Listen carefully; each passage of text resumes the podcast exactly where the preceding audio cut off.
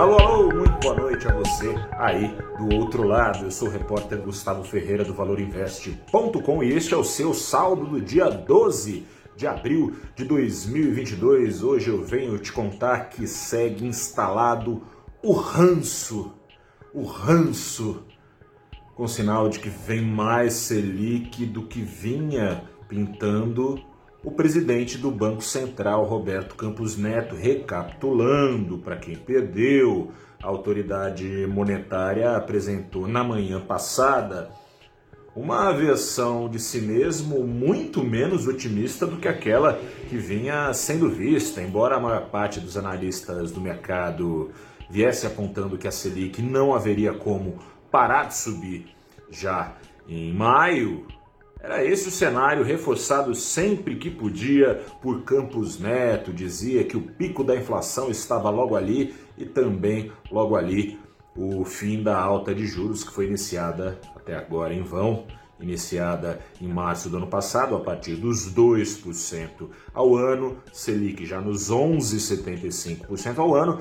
Campos Neto vinha dizendo e redizendo que os 12,75% ao ano tinham tudo para ser o fim da linha para alta de juros, mas com a inflação de março, divulgada na sexta-feira, sendo a maior, nada menos que em 28 anos, Campos Neto precisou rever publicamente os seus conceitos, admitiu surpresa, uma surpresa muito maior do que aquela, é de se imaginar, é, compartilhada assim com a maior parte dos analistas do mercado, admitiu surpresa e que os dirigentes do Banco Central, assim como ele, passarão os próximos dias debruçados sobre o que fazer com uma inflação, nas palavras de Campos Neto, mais alta e mais persistente. Para bom entendedor, um risco é, é Francisco.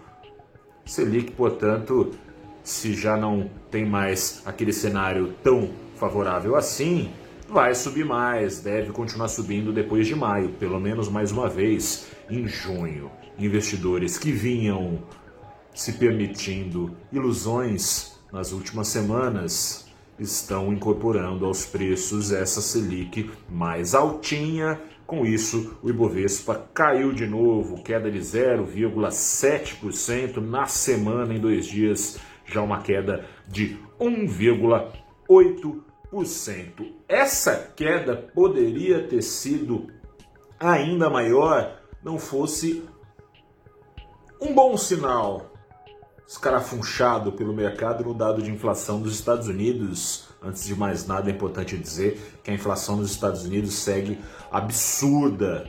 Está agora em 8,5%.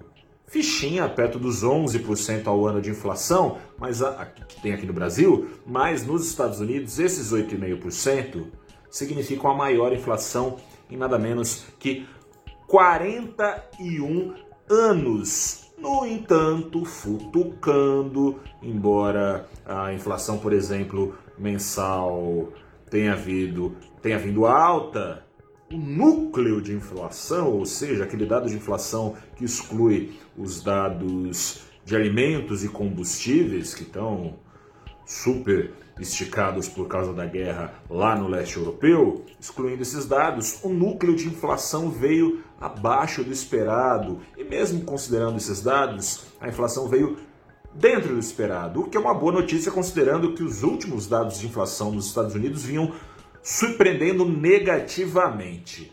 Isso basta para demover o Banco Central americano da ideia de acelerar a alta de juros, acelerar a retirada de estímulos uh, lá nos Estados Unidos? Não basta.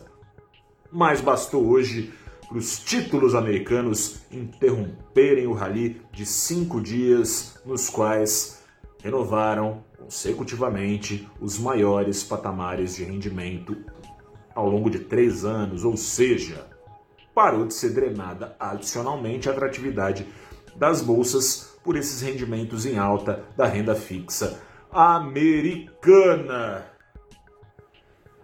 Falando em rendimento em alta, se os juros vão subir como vão subir no Brasil, a renda fixa brasileira vai ficar ainda mais isolada do que já está entre os maiores rendimentos reais do mundo, com risco e tudo. É uma boa pedida pegar dinheiro quase de graça ainda no exterior para investir aqui no Brasil. Com essa projeção em mãos, investidores puxaram para baixo o preço do dólar aqui no Brasil, mais um cadinho, 0,3% já acumula queda na semana, de 0,7% em dois dias. O dólar está sendo vendido aos R$ 4,68. Centavos. Acabou mais um dia, amanhã tem mais. E a gente se vê, claro.